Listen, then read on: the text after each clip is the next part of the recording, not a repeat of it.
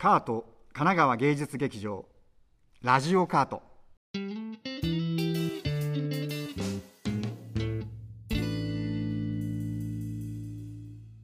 こんにちは。カート神奈川芸術劇場芸術監督の長塚圭史です。2023年度のカート神奈川芸術劇場はますます開かれた劇場となるべくカート神奈川芸術劇場芸術監督の私長塚圭史が主催公演に関わる素敵なゲストをお迎えし作品の裏話や見どころをお話します、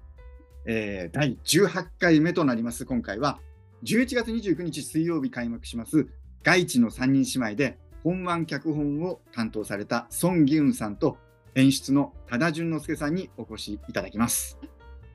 では、えーと、作品とお二人のプロフィールをご紹介お願いします。カート神奈川芸術劇場広報です。作品とソン・ギユンさん、多田淳之介さんのご紹介をさせていただきます。外地の三人姉妹は、西ホフの三大戯曲に数えられ、人気の高い三人姉妹を本案し、舞台をロシア帝政末期の田舎町から1930年代の日本統治下の朝鮮北部に置き換え、日本軍の亡くなった将校の娘たち三姉妹は、モスクワへではなく、生まれ育った東京へ東京の思いを募らせます。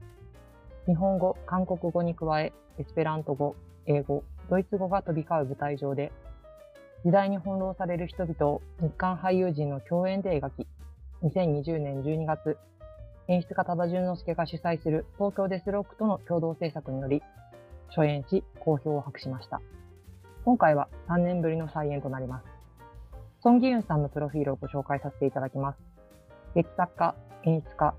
第12言語演劇スタジオ芸術監督、ソウル芸術大学教授。1999年に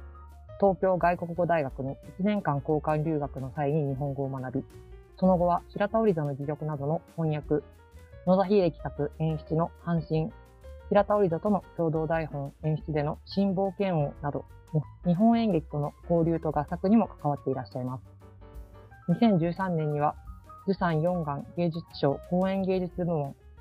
今日の若い芸術歌唱、文化観光体育長官賞、演劇部門受賞。2013年、多情という名の病を第20回伊勢と演劇祭昌平作品として東京の新国立劇場小劇場で上演。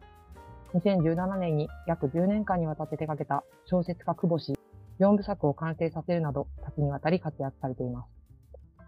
多田淳之介さんのプロフィールをご紹介させていただきます。演出家、東京デスロック主催。古典から現代戯曲、ダンス、パフォーマンス作品まで幅広く手掛け、現代社会における当事者性をアクチュアルに問い続けています。日韓合作、カモメ・カルメギにて韓国の第50回東亜演劇賞演出賞を外国人演出家として初受賞。主な演出作品に、アンチヒューマンエデュケーションシリーズ、ハッピーな日々のほか、過去に KAAT ではゴドーを待ちながらカモメ・カルメギを上演。外部演出作品も多数手掛けていらっしゃいます。はい、ということですね。ありがとうございます。えー、それでは、えー、早速、えー、ソン・ギュンさん、そして多田淳之介さんにご登場いただきましょう。本日はよろしくお願いいたします。よろしくお願いします。よろしくお願いします。今日、多田さんはお稽古、はい、もう始まって。稽古が、はい、始まって、カートから今家に帰ってきたところという感じですね。はい。お疲れ様です。お疲れ様です。はい、お疲れ様です。えー、ギュンさんは今日はお稽古をズームであのご覧になったと。はい、そうそうです。あのソウルでリモートで稽古場をちょっと中継させていただいて、えー、稽古場、稽古に参加してました。すごいですね、インターナショナルな稽古場で。あの稽古の 稽古の様子は多田さん、いかがですか、再演の。そうですね、本当3年ぶりに集まって、えっと、で、新しいメンバーもいたりするので、でね、まあ、みんなで思い出したりとか、でもやっぱ改めていろいろ、一回やってるとはいえ、またさらにちょっと深いところをみんなで、あの、作っていこうみたいなところで、今日も、えー、ソン・ギュンさんにみんなでリモートでも質問の嵐っていう感じでここの関係はどうなっているんでしょうとか、この、まあ、セリフの改定もあるので、このセリフは、あのどういう意図で変わったんでしょうかって、もう本当にね、まあ、本当、ズームができて、リモートができて、本当、こんなことができることになようになったのかっていう感じで、順調に、まあ、滑り出したっていうところですかね。その2020年12月の初演の時はあの新型コロナの感染が拡大し、まあ、あの通常の状況ではない、えーと、上演となりました。その時のことをあの何かご記憶されていることを、まあ、本当に大変な時でお客様もあの100%入れ入れられない、はいあの韓国の皆さんが、えーと、はい、入国がなかなか、まあ、渡航が難しいとかそういうさまざまな状況があったと思うんですけど、ちょっとその時のことを何かあの何か思うところが終わりだと思うんですけど、まあ、それもあって僕らもあの作品を拝見してあの僕はその時あの芸術参与というふうな立場でしたけど、まあ、作品の、まあ、力強さ、えっと、それからまあ国際性僕らがその両国のあの歴史に触れるという意味でも、まあ、劇の強度としてもぜひこれは再演あの多くの人にもっと見てもらいたいというふうな思いが固まった上演でもあったんですけどあのその初演の時のことをあの混乱の中のことをあのどういうふうに覚えてらっしゃいますか？多田さん。そうですね、僕からちょっと、はい、学ばせていただくと、まあ本当にね、2020年の12月なんでコロナになって最初の冬というか、あの、ええ、多分そうですよね。で、えっと、もうこの企画をやることはもちろんカートさんと一緒に進めていて、まあそのゲウさんの台本で3人姉妹でっていうのがあったんですけども、この状況としてやっぱり俳優さんのキャスティングを決める段階で、このちょうどこのパンデミックが始まったところで、はい、そのキャスティングしてる時にはもう来れる可能性が非常に低いっていう状況だったんですけど、うん、で、やっぱり打ち合わせの中で日本に住んでる人だけで上演するっていう、まあ、可能性もあるねっていう。ですね。だからまあでも、まあ僕の希望もそうですし、カートとしても、そのギリギリまでやっぱり俳優さんを韓国から来てもらうってことにとても多分意味のある作品なので、はい、まあ、その可能性を探ろうと言って、まあ、もういろいろなところからいろいろな情報を集めて、うん、あのどのタイミングで行き来ができるようになるかみたいなことをすごい調べて、本当に外務省とかいろいろなところになんか見に行ったりとかいうことを、まあ、本当にカートの皆さんが尽力していただいてできたって感じなんですけど、まあ、なので俳優さんも当時やっぱ海外に行くのがめちゃめちゃ怖いっていう状況だったので、えっ、と、特に当時はソウルより東京の方が、あの、ひどくて状況が、うん、韓国より日本の方が悪いと思われてた時代で、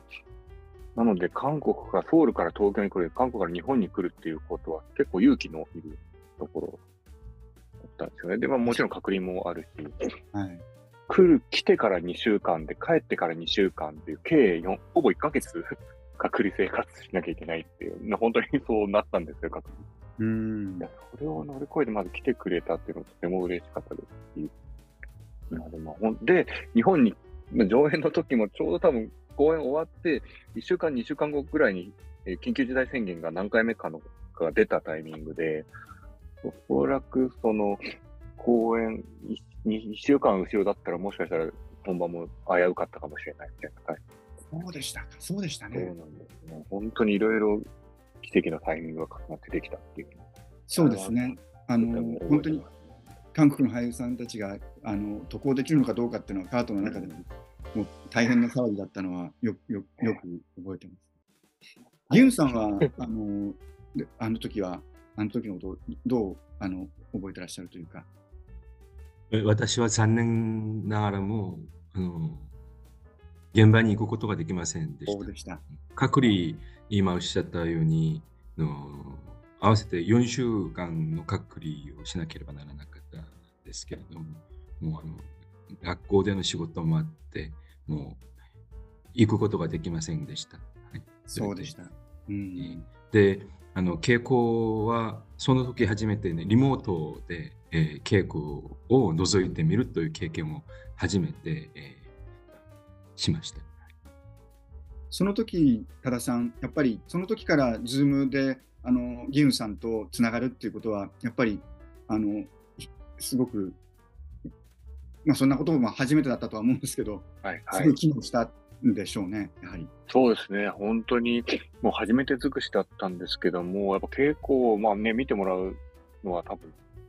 マストだなというのはあったので、なので、まあ、カメラも何種類か設置して、その寄りと引きというか、はい、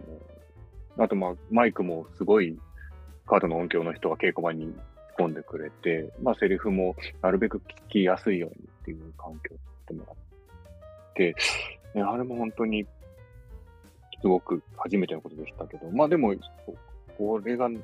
コロナがコロナがなかったら多分こんなこと誰もやらなかっただろうしっていうのはんですけど、うん。まあ、それでも見てもらえて、やっぱすごい良かったなっていうのは、あの、牛さんとあと、あの、ドラマテレビのイ・ホンイさんにも、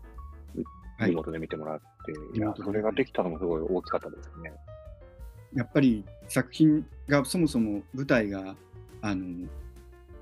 朝鮮の北部あの統治下ということもありますし、あの当然その歴史的なところっていうのもあのかなり共に学んでいかないともちろん事前に学ぶこともあると思いますけど、戯曲を前に稽古場で学ぶことも多々あったと思うんですけれど、そういうシェアみたいなこともなされたんですか？そうですね、えっとまあ、僕あの初めて例えばこの日韓合作に参加する俳優さんとかもいたので、あの、ソン・ギュンさんと、あとドラマトルグの日本員さんにちょっとレクチャーというかいろいろ、まあ、あの、作品の話と、それにまつわる背景の話をしてもらいましたね。うん。それは稽古場でしっかり時間をとって、あの、みんなテーブル囲んでってことですね。そうです。あと、まあ、ズームで話、全員みんなでズームで集まってっていう時もありましたね。はい、この作品自体は、リーディングで先に上演をしていますよね。それっていつ頃でしたっけ、はい、えっと、2020年の2月末、え大阪大学のと京都アートセンターの企画で、えー、私がドラ、えっと、大阪に行って滞在しながらあ自分で演出をその時はしていました。あそうです、ね、でそのドラマリーディングが終わって、えー、すぐコロナが始まってて、うん、ちょうどその、上演が終わってから帰国ができるかなと心配してた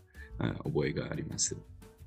その年の年末にカートでの、えーと、正式な上演として上演になったわけです。リーディング公演の時の台本は、えっと、その後カートで上演されたもの、まあ、そのリーディング公演の上演台本からまた随分とあの改訂されたんですか？えー、っとそうですね、まあ、それほど変わってはいないんですけれども、えっとまあ、リーディング、ドラマリーディングで、まあ、検証をして、えー、もう一回改定したという感じでした。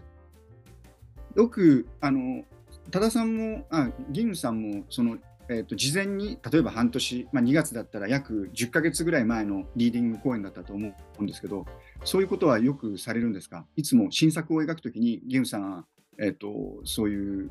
リーディング公演をすることは多いですか？え韓国でリーディング公演を経て初演になるというのはちょっとそうよくやってます、ね。やってる。まあ、この10年間、十数年間のことかなと思います。ドラマリーディングというのが流行ったのは、あの特に日本との演劇の交流で、うん、日本の日韓演劇交流センターと韓国の韓日演劇交流協議会という両国の団体がカウンターパートになっているんですけれども2年ごとにお互いの戯曲をドラマリーディングで紹介するという企画が、えっと、2000年あたりから始まってえー、その日本戯曲のドラマリーディングが、まあ、人気でした。その後、ドラマリーディングが、まあ、韓国の演劇界に定着して、今は新作をリーディングを経てやるみたいなプロセスがよく、えー、採択されていると思います。正しいですよね、多田さん。うん、いや、本当そうですね。これ、日本でも流行ったら、流行ったらいいというかね、そうね増えたら、増えた方がいいですよね。増えた方がいいですね。ミュージカルの場合もよくやっていると思います。ミュージカルの場合もね、いや、あの台本の検証っていうのは、まあ、すべきなんですよね。そのまあ、もちろん、えっと、稽古場で積み上げていく新作のあり方っていうのももちろんあるとは思うんですけど、そのスリルも。でも、あの間違いなくリーディング声があるのが いいよなっていうふうにあの初演を、まあ、あの2000それでまあ2020年の12月に初演が上演されました無事で、まあ、もうすごくお客様の熱気もあったと思うんですけどその時になんかあの多田さんのなんかユさんの中で何かその課題みたいなものがあったのかどうかそれから、えっと、そこからあの改定を先ほど加えられたというふうなお話がありましたけどどの辺があの焦点になっていったのかちょっとお伺いしてもよろしいですか？じゃあ僕から少しだけ話すと、えっと、まあ、初演だったので、本当に立ち上げるっていうのがもう、本当に、ね、で、手一杯というところもあったんですけど、えっと、やはりこう、えっと、カルメギと比べると、登場人物が圧倒的に日本人が多い、日本人役が多いんですね、今回。はい。えっと、まあ、カルメギはほとんど韓国、朝鮮人の役が多くて、日本人が4人と、それ、4、5人って少なかったんですけど、今回は、えっと、日本人が多いので、なので、ソン・ギュンさんのセリフというか、韓国の作家が日本人のセリフをたくさん書いているっていう。はい、そのを、まあ、どう、あの、自然にというか、驚くほど日本、うん、ああ日本の作家が書いたようにあの届けるかみたいなところは、目標として、目標というか、まあ、ギグがそうなってたので、それはそうなるんですけど、はい、その辺はすごく意識はしていたんですね。はい、ただ、えっと、その反面、まあ、僕が、まあ、まあ、日本人であるかというか、まあ、僕個人のことかもしれないですけども、その日本人をどう描くかっていうところで、もう一歩踏み込みきれなかった部分があったなっていうのは、上演をした。後に思ったところがあって、えっと、で、そのあたりも、えー、まあ、ソン・ギュンさんも同じような印象を上演の時に持たれてて、結構今回だからギュンさんが改定したあの方針っていうのは僕も、あの、僕が思ってたところとかなり重なる部分も多かったので、今回の再演に向けてもちょっと今、二人、ソンギュンさんとも同じ方向を向けてるかなという感じであります。ギュンさん、あの、今回の再演の改定されましたよね。その、はい、あの、ポイントをいくつか、あの、ここぞというところをいくつかだあの話していただけたら。まあ、今も多田さんがおっしゃった通りですが、例えば、あの、これ原作がありますよね。チェ、はい、アントン・チェーホフの原作がありまして、原作からどこを、なんて言いますか、受け入れて、どこを少し連れて行かせるかということで、えー、これ、初演を経験からそれを少し、もう少し調節するというか、うん、そういうところがあると思いますので、本案されてて、1930年代あたりの朝鮮半島の話になってて、日本人の話物語になっているということで、原作からの距離を、うん、まあ、調節してた、しようとしました。うんえー、それから、まあ、多田さんは日本人のキャラクターのことをおっしゃいましたけれども、あの数の少ない韓国人のキャラクターキャラクターと、うん、あと韓国と日本のその間にいる人物のこととか、はい、気をつけて、えーうん、ちょっとこ、えっと、修正しようとしてました。それで特に、えー、韓国の観客がもしこれを見てでも、あの違和感がなかったり、あと自然に受け入れるように、そこらそれをちょっと目標として考えながら、えっと、仕事、改定の仕事をしました。うん、あの僕は上演を拝見していて、それで僕のきあの気のせいなのか分からないんですけど、その東京へ東京へっていうイメージが前回の方が結構強かった印象があったんですけど、それは僕の気のせいですかね？なんて言うんでしょう、そのモスクワへか東京へっていうふうになってる、なんかそのイメージが、あのなんかもうちょっと複雑化されたっていうふうな印象があるんですけど、それは僕のあの読み違いなのか分からないですけど、その辺、多田さんどうなんですか？いや、でもそうか。も、今日の傾向はでもちょっとその質問が俳優からも出リュウさんに出たんですね。はい、もう東京への思いっていうのはちょっと変わってるように読み取れるんですけど、どうですか、うん、っていう話だって。いや、それは本当にその通りで、作家さんの、リュウさんの意図としては、ちょっとありますよね、その。そそうですねあの。原作でモスクワへともう何回も何回も叫んだりしますけれども、多分原作の世界で、えー、現地はあのモスクワから確かに田舎で、モスクワの方が先端で、いろいろ豊かで、まあ、そういう世界、劇的な世界なんですけれども、あの外地の三人姉妹の世界であの歴史のことを勉強してたら、あの今、朝鮮半島のラナンという朝鮮北部の都市の方が、まあ、例えば日本の当時の日本の東京より経済的にはもう、えー、もしかしたら豊かだったかもしれない。というのは、もちろんあの植民地支配ということで、まあ、朝鮮を支配していて、あの朝鮮半島のことから、何と言いますか、いろいろ利益を得ているからそうかもしれませんね。えですから、あのもしかしたらあ、それほど原作ほど、原作の人物たちがモスクワへ戻る帰ろうとしているほど、日本にえー、帰ろうと東京へ帰ろうとしないかもしれしてたんではないかなととか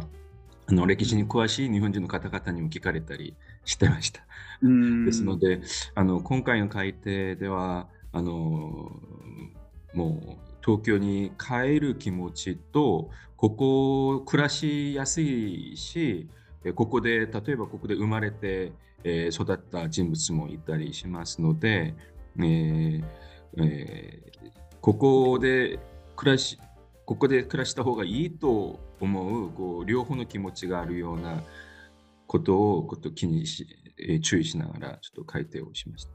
そうですね。でも改訂版にある生々しさがあったのはあのか僕も感じて、それからやっぱりそのビッグアイディアじゃないですか。チェーホフをの3人姉妹をもうこう置き換えるっていうか本案するということ自体がビッグアイデアじゃないですか。なんかそこの先に進もうとしてるという印象をやはり強く受けました。ちなみにそのこの、えっと、最初、カモメ、カルメギもあって、でこの、えっと、今回の外地の3人姉妹もありますけど、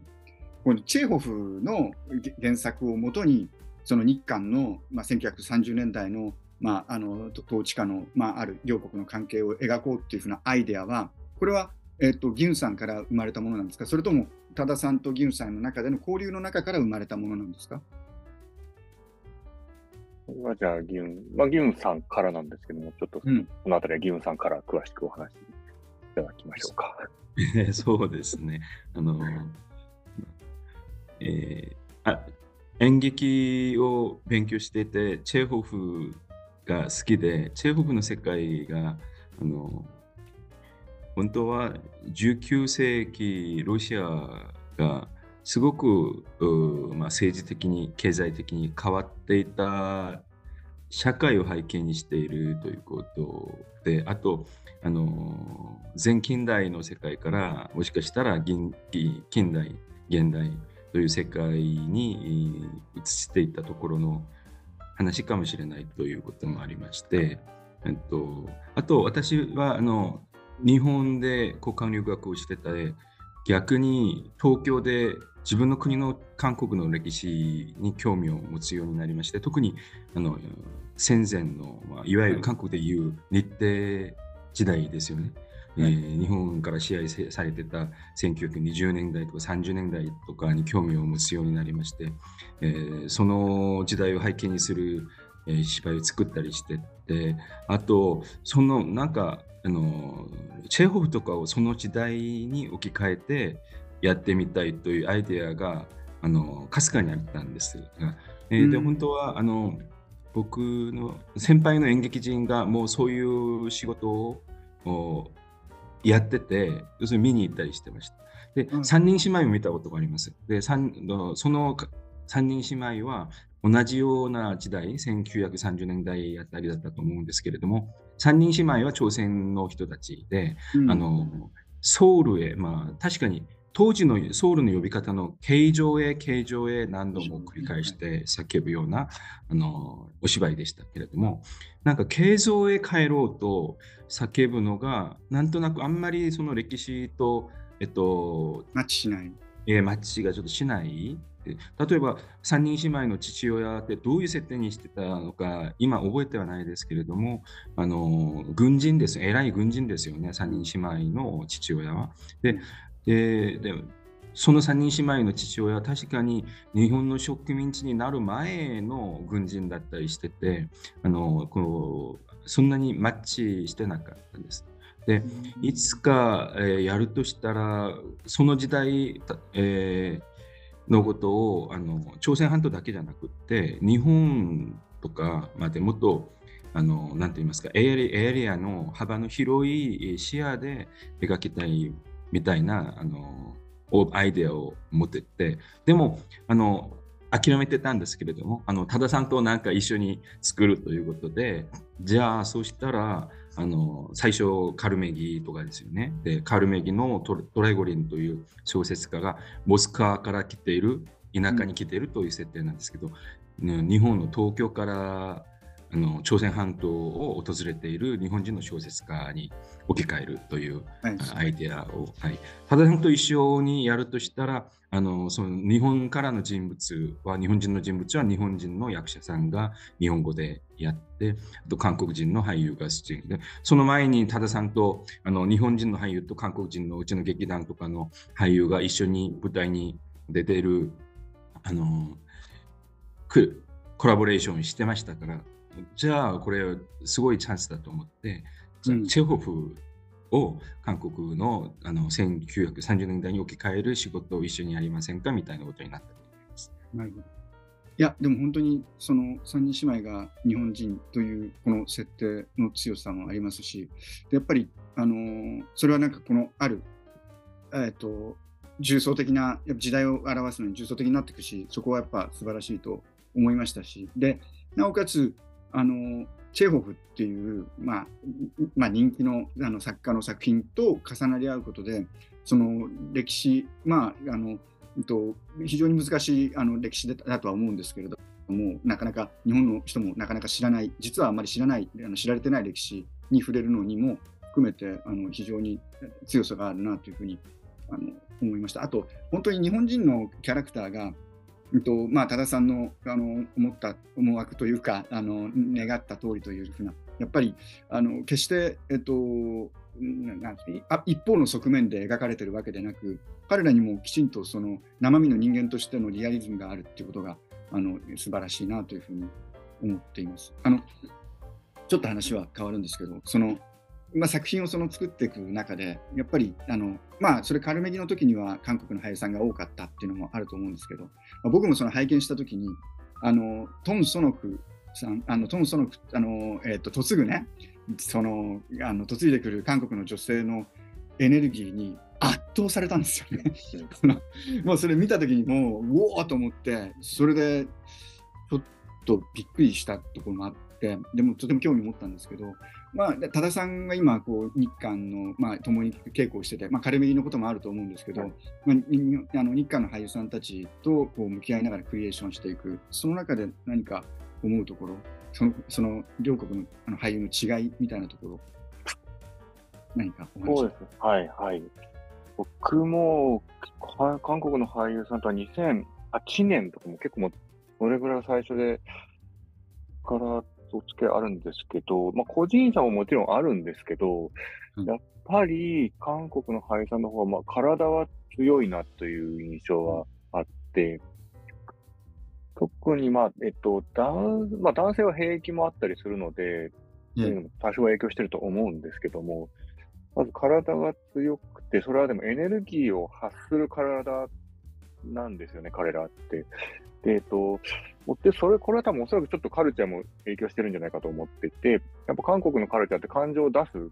どちらかというと出すカルチャーで、うん、嬉しい時に笑って悲しい時に泣いてっていう。でも日本のカルチャーはどっちかというと隠すというか、うん、あんまり感情を出すと、なんか、はしたないというか、みたいなカルチャーもあって、なので、その彼らはやっぱり発することにすごく慣れている。体がもう常にその、いつでも発せるみたいな状況にあるような、あの印象を持っていて、だから出てきた時ももうなんかすでに何か出てるっていう状態があるんですよね。で、なので、本当にその結構エネルギー、エナティを出すような演技っていうのは本当にすごく響く、心に届く強さを持っているし、で、まあ日本人にそれができないわけじゃないんですけど、まあでもただ、日本人はただそれを隠すとか、悟られないみたいな演技は本当にうまいなと思うそれはやっぱりなんか、お互いの、やっぱ俳優、俳優ってまあいろんなことできる人たちですけど、このあたりすごい面白いなと思ってますね。はい何かそういうこう、まあ、国際的なクリエーションの中で、なんかその苦労されることとか、なんかありますか？これは苦労したなみたいな。そうですね。だろうな、俳優との作業は実はそんなに苦労し、うん意外と苦労がね、少ないんですよね。ただ、その、えっと、こういう歴史の問題とかになると苦労しますね、やっぱり。これはあの全然関係ない現、関係ないというかあれですけど、まあ、例えばシェイクスピアをやろうとかだと全然問題にはならないことが、例えば、えっと、実はカルメギも何回か上演してるんですけど、えっと、日本上演の時に、えっと、降りた俳優さんがいて、うん、それはやっぱこの作品のを日本で上演するにはまだちょっと自分は納得がいかない。日本のお客さんにちょっと責任持って見せられないっていうような大さんがいて、俳優が交代になったってこともあったんですけど、まあ彼ともちゃんとしっかり話ができる関係であったので、えー、まあ、とてもこっちも納得できるしっていう。そういうことも、まあやっぱ起こり得るというか、やっぱりセンシティブな。うん、うんまあ、全く違う教育環境であの、はい、日常を学んでいるということはやっぱり大きな違いだと思いますし。大きいですね、すごく。多田さんご自身は、えっと、あのもともとその日韓の関係、まあ、あの韓国あの、朝鮮半島にあの強い関心が終わりだったんですか？これがね、最初はもう全然僕も不勉強なまま韓国に行って、あ そうまあ、フェスティバルみたいなので、あの行くことになって、僕が一人で行って、韓国の俳優さんと作品を作るっていう、まあ、プロジェクトで行ったんですけど、うん、まあ、の青年団の、まあ、青年当時青年団に所属していたので、まあ、先代の先輩とかから話を聞くと、まあ、な多分仲良くなれるよ、みたいな。でも、歴史の話とかはあんまりうかつにしない方がいいよと言われてて、まあ、行ってみて、まあ、今思うとその通りだなとも思うんですけど、そで、まあ、いろいろ話、まあ、特にまあ、ギュンさんと知り合って、いろいろ話を聞いたりだとか、まあ、一緒に作品作るようになって、学んでったってことが多いですね。僕の興味もだからそこでいろいろ芽生えてったっていうのもありますし、やっぱりソウルに行くと驚くほどその、なんでしょうね、その日本人日程時代に建てられた建物も残っているし、この博物館とか行くともうすごい全く知らなかったものが膨大な資料としてあったりするし、もう知らなかったなってことから興味が始まったなっていうのがあります。やっぱりこの僕も戯曲を読んで、まあ、ちょっと知らなかったことを調べながら、あの、うん、あ全然知らなかったなっていうことがたくさんあって、で、それはかなり僕も韓国、まあ、まあ、その朝鮮半島にやっぱり行ってみたいなっていうことをすごく思いまして、行かないとわからないことがきっとたくさんあるんだろうなっていう、僕も思いました。あの、ギュンさんは逆に、その日本演劇、まあ、留学もされて、日本の演劇、まあ、日本のカルチャー、あるいはそのあのやっぱり興味を持たれたきっかけというのはあったんですか？え当時あの日本留学の時がちょうどあの大学出てからあの演劇の仕事を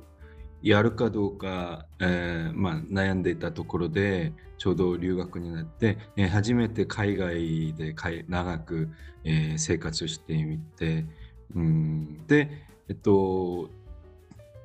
東京でお芝居を見に行ったりしたわけです。うんで、えー、その時なんかあの長塚さんの若い時のあのお芝居もあのこんなあの大学の日本人の大学生の知り合いから紹介されてて、うん、えー、見に行ったりしててあと早稲田大学が近くて、あの、うん、路面電車に乗って早稲田大学行ったら学生劇団のお芝居がもう500円とかあのチケットを安くていっぱいたくさん見られたりしてて、うん、ででまあなんとなくその時期にあの演劇ちょっとやってみようかという気持ちにななりました。であとその1年間の滞在のうちに当時東京で平田織座さんのソウル市民に1919を拝見しました。帰国してからソウルに戻ってきてから大学院に進んで演劇の演出のの専門をしててであのもう日本の現代演劇のことを教えてくれる人はほぼいなくて自分で例えば織瀬さんの戯曲を読んでみたりあの現代口語演劇論みたいなあの本とか、自分で、えっと、戯曲とかそういう演劇の理論とか自分でちょっと日本語の勉強を重ねてお芝居の勉強を重ねて翻訳してみたりしながらあの日本の演劇のことで、えー、演劇のことを、うん、ちょっともう勉強してたというか学んでたということですがあのちょうど2002年あの日韓ワールドカップの直後から、うん、まあ、その時期からの日韓の演劇交流が盛ん出ましたよね。例えば、平田織田さんもあの日韓の新国立劇場とソウルのパブリック劇場との共同制作もありましたし、それで、えっと、そうですね、あの2005年ですと、野田秀樹さん、2004年、5年、あの野田秀樹さんがソウルに来て、あの赤鬼を韓国の俳優さんと作った時に、はいはい、あの炎上であの参加してて、あとあの稽古場で通訳もしてました。演出助手、はい、演出助手と通訳とかやってました。はい、それからあの自分であのちょっと日本語の勉強を重ねて翻訳してみた東京ノートがソウルでソウルノートという翻案の、うん、翻案上演になってて、まあ、参加しててそのプロダクションが後で青年団とのコラボレーションであの日韓バージョンのソウルノートという作品になって平田オリザさんと、はい、韓国の演出家さんとのあのコラボレーション。それにも参加してあとそれで東京に行ってあの2005年は東京のアゴラ劇場でそのあのインターナショナルバージョンのソウルノートで長く滞在しながらしたりしててそれであの、まあ、野田秀樹さんとか平田織さんとかのあの演劇人と一緒に、えー、お仕事仕事をするチャンスにもなったりしててあの韓国の先輩だけじゃなくて日本人の演劇人が 私の先輩になってあるいはまあ先生になって学ぶ機会にもなったりしてそれで自然に、えー、日本の演劇のことを、うん、やる紹介したりする仕事を、はい、やることになりました。でもやっぱりその1年の留学の中での出会いがあの今のギュンさんにすごく強くつながっているんですね。はい、まあ、まあ、人生のターニングポイントになったというぐらいの大きい、えー、チャンスでした。あのまあ、多田さんも韓国でクリエーションしたことがあるとのことなんですけど、まあ、あのそうちょっとずつ時間もあの先迫ってきてるのは分かるんだけど僕のかちょっと関心でその韓国とその日本のそのクリエーションでなんか大きな違いみたいなのを感じられたことって多田さんありますか？そうですね。クリエーションの環境は、まあ、まあ、東京とソウルだったら、まあ、近いとは思っているんですけど、一番違うのは、これもまあ完全にカルチャーの違いですけど、食事、稽古中の食事に関しては違います。おお、どう違います？韓国は公演予算に食事がもう確実に入ってますね。いいですね。稽古期間中の食事は、そのプロダクションが担保するっていう。いい。食券が配られたりだとか、その契約、今回の稽古地はここの食堂を使ってくださいとかあって。いいですね。で、みんなでやっぱりご飯食べに行くし、なので、小屋入り中も、やっぱり仕込み中で時間ないんだけど、まあ、極力食事はもう、まあ、食事の時間を取らないってこともありえない感じなので、それはね、本当に、あ、大事だなって思いました、とても。それ、あの、僕、は図らずもですけど、あの、2017年ぐらいに僕も劇団化して、とにかく劇団で稽古を始めた時に最初にしたのがとにかく飯を炊いて休憩時間は短縮しないで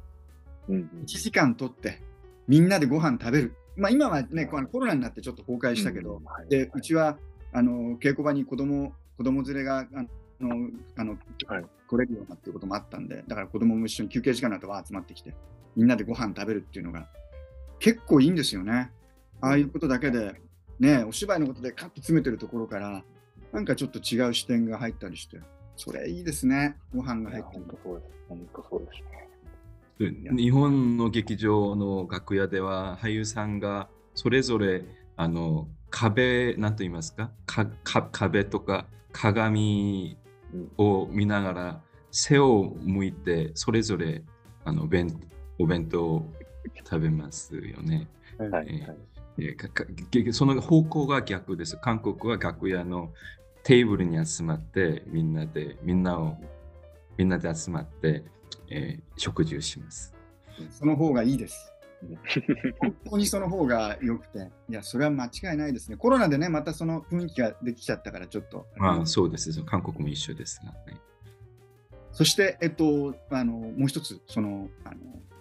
っぱり韓国の今、演劇界っていうのが、まあ、今ちょっとどういうふうな状況というか、どういう今、あの時代なのかなと思いました。ギヌさん、韓国演劇界についてちょっと教えてください。まあ、韓国演劇界は、まあ、今は、えっと、多様化といいますか、本当にもういろんな作品、いろんな作家、いろんな作り方とかでやっていると思います。まあ、とはいえ、それほど韓国の社会で演劇があまあ、メジャーなジャンルではない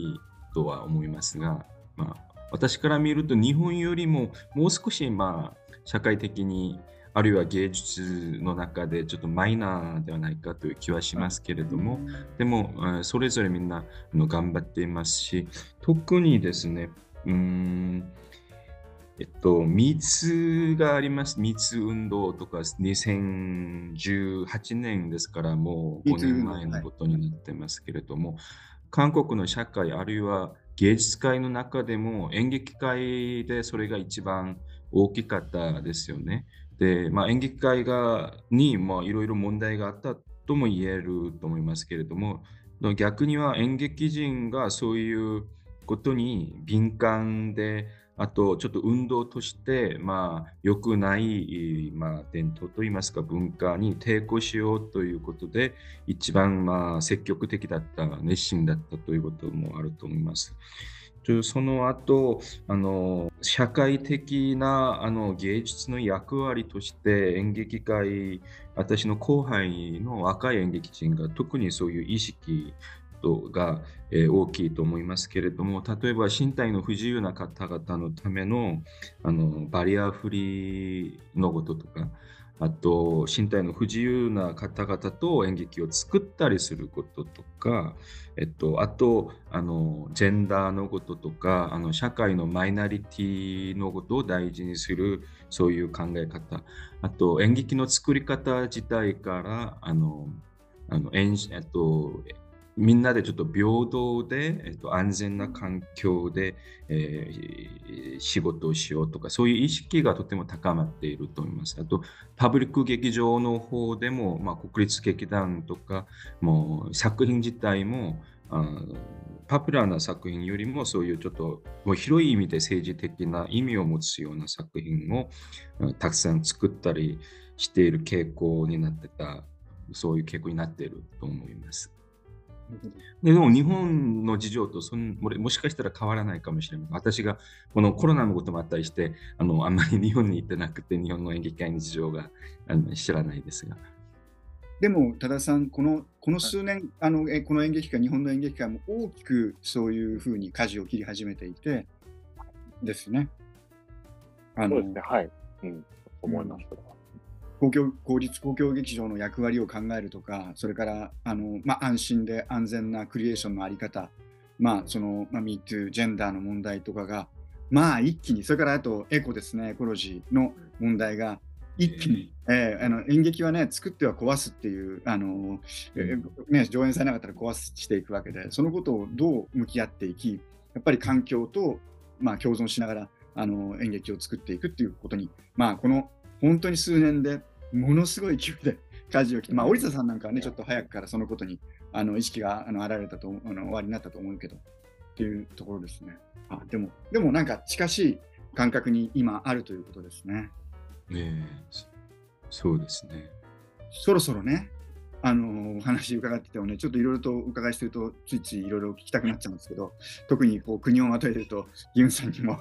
なんかね、いろいろと質問したくなってしまうんですけれども、ちょっとお時間がやってきました。あの最後にお二人からあのこれからあのお芝居楽しみにしているお客様に一言ずついただけたらなというふうに思います。じゃあ、えー、っと多田さんからはい、えっと、またこのね、今回の外長さんにしま再再現できるのは本当に僕も嬉しくて、あの、まあ、お客さんも、あの、前回、初演を見ていただいた方もですね、またちょっと一歩、えっと、ブラかなりブラッシュアップしてお届けできると思いますので、楽しみにしていただきたいので、やっぱり演劇なので、お客さん、なんでしょうね、やっぱお客さん、あのコロナ禍だったお客さんと同じ方でも、やっぱり今、同じ作品見るのでも全然多分見え見えてくるものも違うと思うので、まあ、この3年間っていうのを、まあ、僕、作り手側もあの見ていただく方もちょっと一緒に何かその3年間を、なんでしょうね、ちょっと思い返すというか、そのの変化っていうのがまあ感じられるような上演になればいいかなと思ってますので、ぜひぜひあの初めての方もあの一度見られた方も楽しみに来ていただければと思います。ありがとうございます。じゃあ、ギムさん。えっと、外地の三人姉妹が描いている世界はあの朝鮮半島を背景にしてますし、うん、もう90年前とかの昔のことで、えー、特に日本の方々はあの韓国、朝鮮との関係のあるこういう植民地の歴史とかあまり、えー、知らなかったりすると聞いています。でも、まあ、お芝居というのがそもそも自分がよく知っている世界のことを楽しむ、楽しめることもありますけれども、あんまり知らない他者のことを理解したり、他者の他者の世界を見ていたりすることでもあると思いまして、でそういう、うん、よく知っている世界じゃなくて知らないことが多いとしても、まあ、それをちょっとこう心を何て言いますかこう広く オープンになって、えー、ご覧いただけたらと思います。ありがとうございます。僕もすごく楽しみにしています。あの本当に今日はお忙しいところお二人ともどうもありがとうございました。多田さん、ギムさん、ありがとうございました。はい、ありがとうございました。ありがとうございました。ありがとうございました。楽しみにしてます。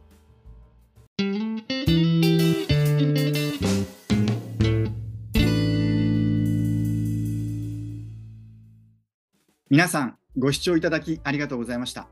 外地の三人姉妹は、11月29日水曜日から12月10日日曜日まで、カート神奈川芸術劇場大スタジオにて上演いたします。皆様、ぜひご来場お待ちしております。えー、ここで、はい、劇場にいらっしゃった皆様からいただいたアンケートの中からメッセージを今回もご紹介いたします。じゃあ、えー、お願いします。はい、えー、まずですね、あの今回もカートエキシビジョン浅田正支店に、えー、ご来場いただいたお客様、えー、アメリカの時計にご来場いただいたお客様からのメッセージをご紹介いたします。お願いします。はい。まず、浅田正支店にご来場いただいたお客様からのメッセージで、はい、劇団に入るなんてとてもできないけれど、芝居に興味はあるというにわかな人間が参加できる芝居のワークショップってありますか？あったら絶対楽しいと思います。すでにあったらすいませんって言ってます。それはね、多分あ面白いと思います。それはね、あの素晴らしいご意見ありがとうございます。僕もね、劇団でこの間ちらっとね、うちの俳優が、あの僕の作品を体験するみたいなワークショップ開いたんですけど、これがなかなか楽しかったっていう風なあのご意見もあったんで、カートでもなんかそういう体験ができたら、昔ね、宮本亞門さんがミュージカル体験みたいなことをあの最初の頃にやられてたとかもあるんで、ちょっとそういうこと何かできないかっていうことを僕らも考えてみたいなというふうに思います。ありがとうございます。えー、そしてアメリカの時計をご覧になられた、えー、東京都の50代女性の方で、これちょっとあの、外地の3人姉妹にも通じるなと思ったので選ばせていただきました。えー、社会的課題をテーマとした演劇で希望が見える自分ごととして考え行動することができるようなものを作り続けていただきたいです。そうですね今の話にありましたようにやっぱりあの僕らももちろんあの純粋に楽しめるあのエンターテインメントとしての公演もそうですけどやっぱりあの公立公共劇場の中で、まあ、よりこの社会と響き合う作品はあの常に作っていきたいなというふうな思いは強く持っております。なのであのそれが別に何か話が暗いとか、あの明るいとか、そういう何かね、重くなるとか、そういうことだけでなくて、あの社会とつながる作品は様々あると思うんで、そういうものをカートで、あのこれからもどんどんどんどん作っていけたらなと思っておりますので、期待していてください。えー、長塚さんへのメッセージは以上となります。ありがとうございました。いつもありがとうございます。またメッセージお待ちしております。カートでは現在オンラインでの小口寄付を受け付けております。詳しい情報はぜひホームページでご覧ください。カートのこと皆さん応援してください。えまた、ラジオカートはポッドキャストでも配信中です。ぜひ皆さんチャンネル登録、高評価をお願いいたします。では、ラジオカート、次回のエピソードでお会いしましょう。さよなら。